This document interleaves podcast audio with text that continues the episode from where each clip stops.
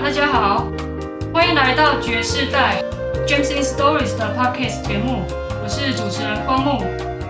今天是跟教育家爸妈对谈，我们欢迎现场的两位主讲人。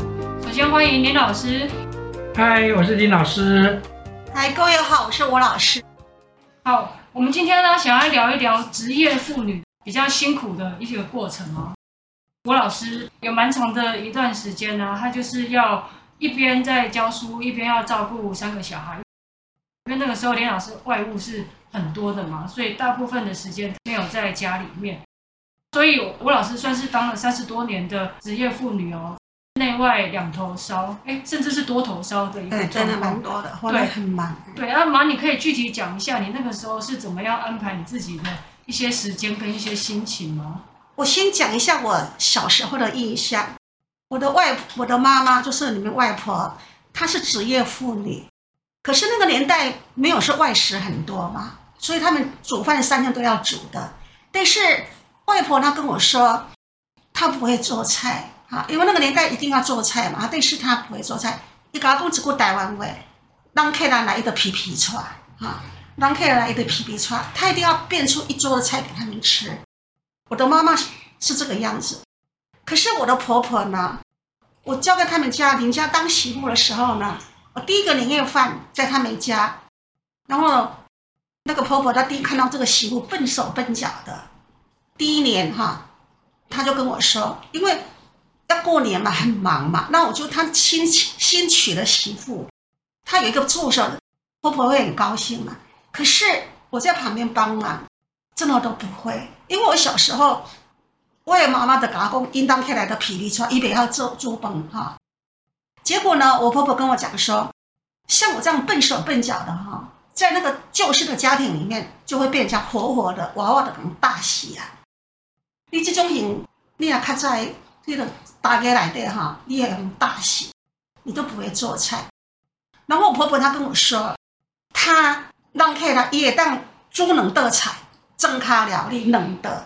他可以啊，可以，那我他可以。我婆婆不会讲假话，我婆婆是很有很有威权的人的，她是一个很势大而且很有领袖特质的一个婆婆。餐桌摆在二楼啊，我就帮忙端菜。对，就是两个我认识两个长辈女性是这样的一个情况之下。后来我在台东嫁给爸爸的时候，那时候还没有生小孩嘛，而且台东。就是我们有学校有伙食嘛，自助餐啊，不是自助餐就是中中午营养午营养午餐。回到家的话，只有两小口，吃饭很方便了。其实路也有快乐饮啊，餐厅啊。可是年轻嘛，怎么样？就煮个饭回到家，觉得蛮蛮好的嘛哈。所以孩子还没有出生，所以就是煮饭没有问题。可到民和的时候，乡下地方嘛。煮饭也没有问题，回到家你到哪边去买呀？还要骑，我要骑脚的时候我骑很远呢。三个小孩子要吃哎，我没有办法做这种事，在家里面就煮一煮，他就这样吃了。所以东部三年，中部七年，就这样十年，我是这样子做的，所以真的是会做一些菜。可是你说叫我说让客来，家里面没有什么让客嘛。我们学校学校老师有的是聚餐，教学员聚餐是什么？怎么？什么会校会什么会都要吃饭嘛？我们吃饭的机会太多了哈，对不对？所以我觉得我我我不缺的是吃饭啊聚餐啊，我们常常是这样子。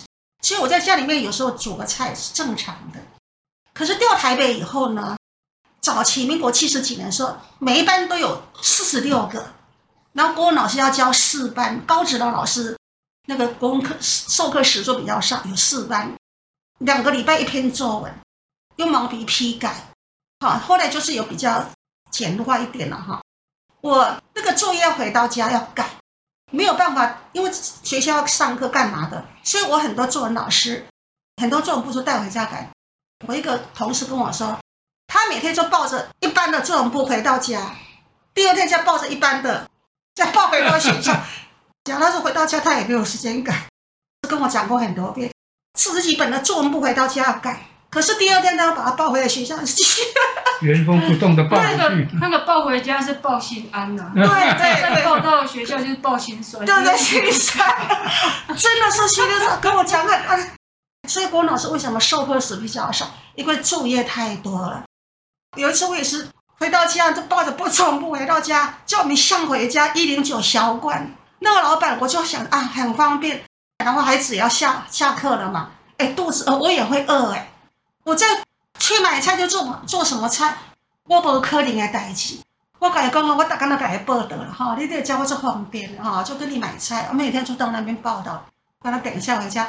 当然附近有一些餐馆然后就是因为台北跟乡下不一样啊，他买吃的东西蛮方便的哈，所以我就后来就变成没有像以前在中部、就东部这样的一个一个习惯，我就是习惯就是说就已经买外面的，跟老板讲说。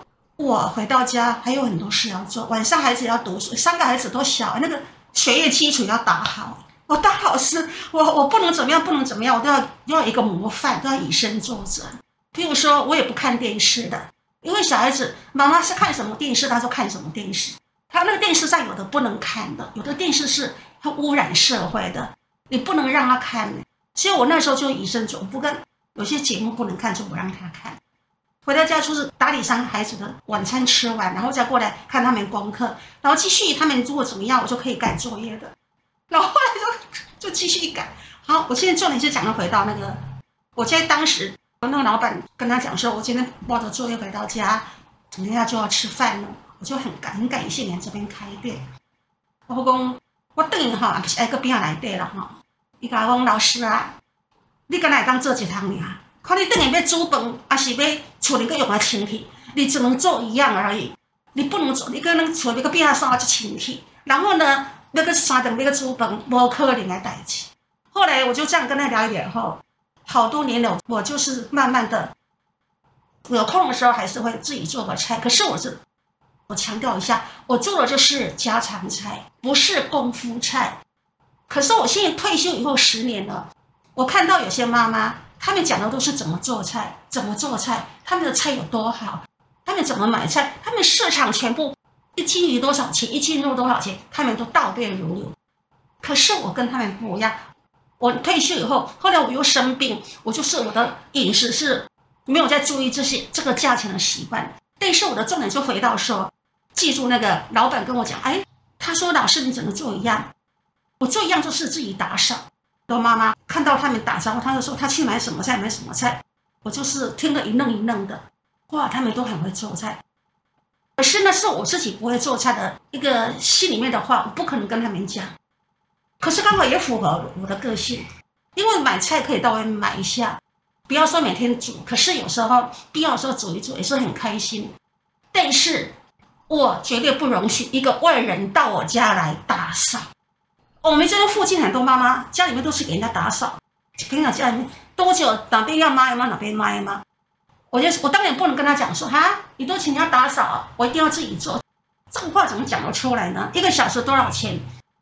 好几天以后再来清洁一天，我没有办法过这种生活，所以我每天都要整理一下家庭。可是那天爸爸讲完书回来的时候，他说一个好好的工具，他本来是说有多好，结果他跟我说坏掉了。他坐在那个地方，我就跟着他傻傻就坐那边。后来他要下去以后，我发现整个客厅全部都是灰尘。可是我已经讲过了，我不允许人家来帮我打扫的啦，我也没有这个人来帮我打扫。我如果说今天家里面这样，我假假设有一个人手，哎，某某人过来，我们家脏了，赶快谢谢就跟他过来哈，这样子，我也许可以增加时段给他扫。可是我没有啊，没有这样的人呐，人脉呀。所以我就那一天，我就必须要从头到尾就把它擦一遍，一直擦，一直越擦越脏，越擦越脏，就这样气到那个。很多家人的环境背景，他跟我的想法是不一样。就是我们就是因为个人都有自由嘛，有自己的选择，有自己的喜好，或是有自己的优点跟缺点嘛。那我就是这样一个这样的一个人，就这样子。嗯、对，因为在呃台东的时候还没有小孩，然后到。联合的时候，小孩还小嘛，那时候爸也在家里嘛，所以要做饭啊，要我把你们都带到操场去。有人分工，就是妈还有时间可以做。然后到了台北以后，因为那个环境不一样嘛，嗯、就是这边呃陌生的环境，然后小孩开始在念书了，对，然后拿这个工作的那个时间也变得比较长，所以你整个要投在那个交通啊，或者是工作的时间也变得比较多。他一定会去压缩掉自己去做饭的时间嘛。那再来还有一个原因是那个众口难调，小孩子的口味 挑有够挑食，这我后来长大以后才发现呢、啊，尤其是我哥。强想强想，没有，这把把你可能印象当中，你可能只会记得某一些，可是你如果是每天要面对三个小孩子的口味哈，哦，那真的是很困难的事情。那我后来长大以后，我也比较能体会 我妈的那个心情。你说今天做这个，然后这个。这个人吃，那个人不吃，或者是你今天准备了这个，这个人现在肚子饿了，那另外那个可能还不饿，其实都蛮麻烦的啦。那其实我觉得我妈还蛮贴心的，她至少会记得说，哎，你每个小孩子他可能比较喜欢吃什么东西啊，特别去准备或者是张罗。我觉得这也是一种变通的方法啊。其实呃，也不见得说什么事情都一定要亲自去煮，这个才代表有心嘛。你把那个好的东西把它准备出来，我觉得这个也都是很用心的一些表现。那再来就是说环境啊，其实对我个人来讲，我也是处于强烈洁癖型。对啊，我可能比我妈还要更严重啊，我连吃东西都都是吃那种没有味道的食物。对啊，但是在居家的环境的这个部分的话，我可能也有受到我妈的影响。每个人 care 的点是不一样啊。那其实知道说你自己的。重视的点在哪边？然后至于别人是怎样，他很会做，做得很好，我们就随喜赞叹嘛。反正这是这是他的长处。但是我们自己重视什么东西，我们把它把握好，这样子就好了，就大家 互相都开心，这样子就不错哦。反正现在小孩子也都不在家了嘛，家里面就是林老师跟吴老师两个。我爸他其实蛮好养的，就 是要给他吃什么，他其实都吃啊，就是有时候会有点吃太多。对他，对。我当时嫁给爸爸在鹿野国中，是有一个有一个同事说：“哎，林老师真喝气。”林老师真喝气。我就吓到。这也是这也是算是爸的优点吗？哎，对了，应该也算是啊。对啊，至少太太不会不会那个嘛。而可是有的先生。一上桌就开始嫌东嫌西嘛，哈。对啊，对啊。有有这样的先生嘛？那其实你最后在相处的就是爸，啊，你爸也是好养的。对啊，他就跟我很速配啊，哈，一综合起。然后如果说我嫁到一个拍企的先生，我当然没有办法做更多其他的事情了。对对对，所以这个也这个也是好。所以应该是有有可能这样子。对啊，爸，因为以前反正阿嬷就是让你养成那个已经那个臭酸的食物，所以你现在吃什么都肠胃很好，都蛮好吃的。因为现在。天气太热了，有时候正餐吃不太下，或者是那个食物啊，就因为气温太高，它的那个保存会容易腐败。你不要把那个 你可能有点变质的东西也把它硬吞下去。对啊，至于家里的环境很重视，我觉得也是一个重点，应该是因为家里面有那个小动物啦，这么矮的一只腊肠狗，然后它很接近地面。那我妈也很疼那个毛小孩嘛，所以她会很去注意说那个地面上面有没有干净啊。而且还有长毛，长毛腊肠。我那时候只只关心说伊凡出去会钻脏而已。对啊，他就是钻那些洞，然后他可能就是全身沾一堆树叶啊，啊，甚至他可能有一些什么铝箔罐，或者是一些 碎碎的一些玻璃。反正你在捡树的时候，有没有捡到那些很奇怪的垃圾？你就突然哦多了，你就突然心中大惊，想说：哎呀啊，伊凡这样乱钻，居然没有出问题。我也有遛一凡嘛，有出去遛一下，全身一梳下去就一大堆。大家很奇怪的东西卡在身上啊，回到家里面那也要注重啊。你看那个边边角角缝隙，去着想到说，哎，家里面还有什么样不同的成员，他的习性可能是怎么样子，然后去把他的环境打理好。我觉得这个也是大家都比较共好的一个环境的基础嘛。觉得对啊，但是我先跟各位 各位朋友讲一下，我我最近认识了几个社区的妈妈。他们都很会做菜的，所以听他们说菜怎么样，我都点不掉。啊，没关系啊，因为他们会拿来跟你分享。啊，对啊，就这样子。我说好，就是。那你就过去去跟人家聊聊天。有一个妈妈说，市场的什么菜一个斤多少钱？她可以倒背如流。这也是这也是佩服她。啊，真的很佩服她。就听一听开心，对，开心就这样子啊。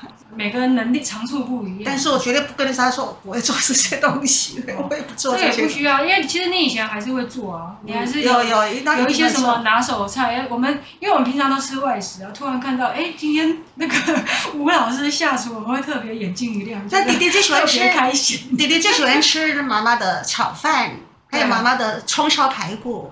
以前弟半夜，嗯，那个作业写一写，然后就说他要吃香喝辣。对，他吃香喝辣的，对，我就帮他做菜。所以底下说：“妈妈，你的葱烧排骨呢？你的那个炒饭呢？那炒饭，社区也跟他说，他绝对不吃炒饭的。”哦，然后然后我就点点，我说我我还不好意思说，我们家小孩子很喜欢吃炒饭。嗯，还有还有外公最喜欢吃我的卤猪脚，然后卤都迪康爸爸叫哈。还有那个姑姑也喜欢吃我的卤猪脚，还有婶婶也喜欢。这么厉害！对，我都带回去给他们。我记得你以前你还会卤一大锅的茶叶蛋带到学校去。哦，对，学学生吃。我我喜欢做茶叶蛋，然后带到学校给给学生吃。所以学生说：“哎，老师，我喜欢吃你的茶叶蛋。”我就啊，其实其实我妈拿手菜还真的是，还真的是有啊。她过年的时候一定会煮什么竹升鸡啊、香菇鸡啊。竹升鸡、香菇鸡。然后因为我妈是台南人，所以她特别会煎鱼、蒸鱼。煎鱼的话，我还还不错。人家说有的鱼是不好煎的，可是我煎起来还好。因为以前我爸他南投不靠海嘛，他不吃鱼，不会吃鱼。对，不会吃鱼。可是后来就被我妈被我妈训练。对啊，我结婚的时候就给他吃，他不吃的。他说他不会吃木鱼哦，从早上早餐吃，吃到晚餐还没有吃完。刚结婚的时候，爸爸不吃，他我吃鱼用鱼他都不吃，他说他不会吃鱼。对啊，可是现在其实也都会了，也会被训练的都会了。对啊。因为每一个人的时间都是固定的，然后你事情就那么多，你就是要去做一些对做一些调配。对，一定要一定要调试，要不然你真的、嗯、真的没有办法做，做不来。呃，那比较少做的那一个，也不是说完全不会。对，就像吴老师他其实也是会，他有时间或者是特殊节日，或者是有人特别点餐、特殊要求的时候，哎，其实他都还是有办法去应这个缘嘛，还是有去把这个东西做出来。对。对任何一个职业妇女都是啦，非常的辛苦。对、啊，因为爸爸都在外面跑啊，尤其刚来台北买房子，都在外面跑，家里三个孩子都靠妈妈一个人在打理。他爸爸不在家的，回到家就是只有陪着你们三个，而且好多年都这个样子。对啊，有有时候爸可能回来，因为其实其实我爸还是蛮疼小孩的，小孩如果有他好像帮小孩洗澡在对，没事，从学校回来先帮人洗澡，嗯、洗了澡之后三个人洗好了。然后爸就讲一句话，爸出去探亲啊，然后爸要出门了，所以爸爸半夜两点到三点才回来。后来他的他的上的那么好，其实后面有一个支持他的老婆，他的老婆，哎，这个很重要，因为有的有的太太会跟要跟那个老公要求说，哎，你多久没有带我出去玩了？大概哪里差？你当时给我没有给我一个钻石了哈，就这样子哈，我们是这个样子，我。对啊，有的人他可能就看不到这一点嘛，他就是他就没有办法去做一些包容或者是互相的容忍啊。妈妈用脚踏车载两个孩子呢？以前确实是这样，因为也没有交通工具嘛。然后，但是小孩子不可能都不出门。我们这边是个坡哟，他就是载两个小孩子骑下去，然后再然后再把两个小孩子从不知道骑车，然后乖乖乖乖乖坐在后座，刹车有问题啊。后座给他载两个小孩子，现在想起来很可怕。很可怕。其实其实是有点危险。你一讲，我觉得很可怕。是这样在里面去去上课的哎。对。然后呢，就是那时候礼拜六还有上班，还有上还有读书，等你们回到家以后就赶快吃一吃。然后呢，到科学教室上课。我那时候带个小那个上海小孩子，出门都是计程车的，抢抢时间。那上门班的话，那带着三个孩子跑。其实林老师跟吴老师对自己还蛮省的，但是对于小孩的话是很舍得去栽培啊。嗯、对，对，那我们现在也都很感谢。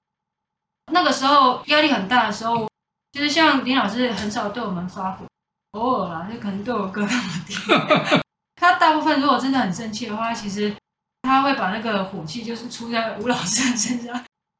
我妈还要去帮我们过滤这一层那个那个情绪上面的冲击。当然，现在现代社会又有一些变化，现在又有 Uber 了，又有什么 Foodpanda 了，更方便。对，那有的人的话，他就是直接就打电话就请他送过，他连出去买，就比如说你会走到店里面，去，送到家里面，对，走到店里面去给他点餐，跟老板娘聊，要聊个几句话。那现在人可能就点一点，人家就送过来，他其实根本足不出户啊。他如果三餐都 Uber，然后家里面也不打扫，那这个我也做不来，好像很奇怪的一个一个人生这样子。对 啊，可是现在有一些新闻，因为便利之下，反而让人变得更懒惰嘛。他反正他他又不需要借人，他工作现在又远距上班，他在家里面上班就好。他其实根本就不用出门，他就可以应付他所有的食衣住行，还有他的工作。那他可能会衍生出一种又很不一样的一种生活形态。所以其实哪一种比较好，哪一种比较不好，其实这个都还蛮难说的。我们今天的话就跟大家分享职业妇女的一个心酸。身为一个职业妇女，压力是方方面面，不是说只有在工作上啊，在很多事情上面，其实那个压力都会一直存在。照顾小孩，还有先生，因为这个可能是现代人共同都会有的一些压力的来源。但是我觉得还是要有办法去慢慢的化解掉它。大家其实偶尔是可以去开发一下自己不同的潜能。林老师跟吴老师跟我们分享到这些啊。大家也可以再回过头来再看看自己的生活，哎，是不是有哪一些可以去调整啊，或者是可以更好的一些地方？这就是更有智慧的一种方法嘛。好，那我们今天呃内容就跟大家分享到这边，谢谢林老师跟吴老师，那也谢谢大家的收听，我们下次见，谢谢，拜拜，谢谢，拜拜。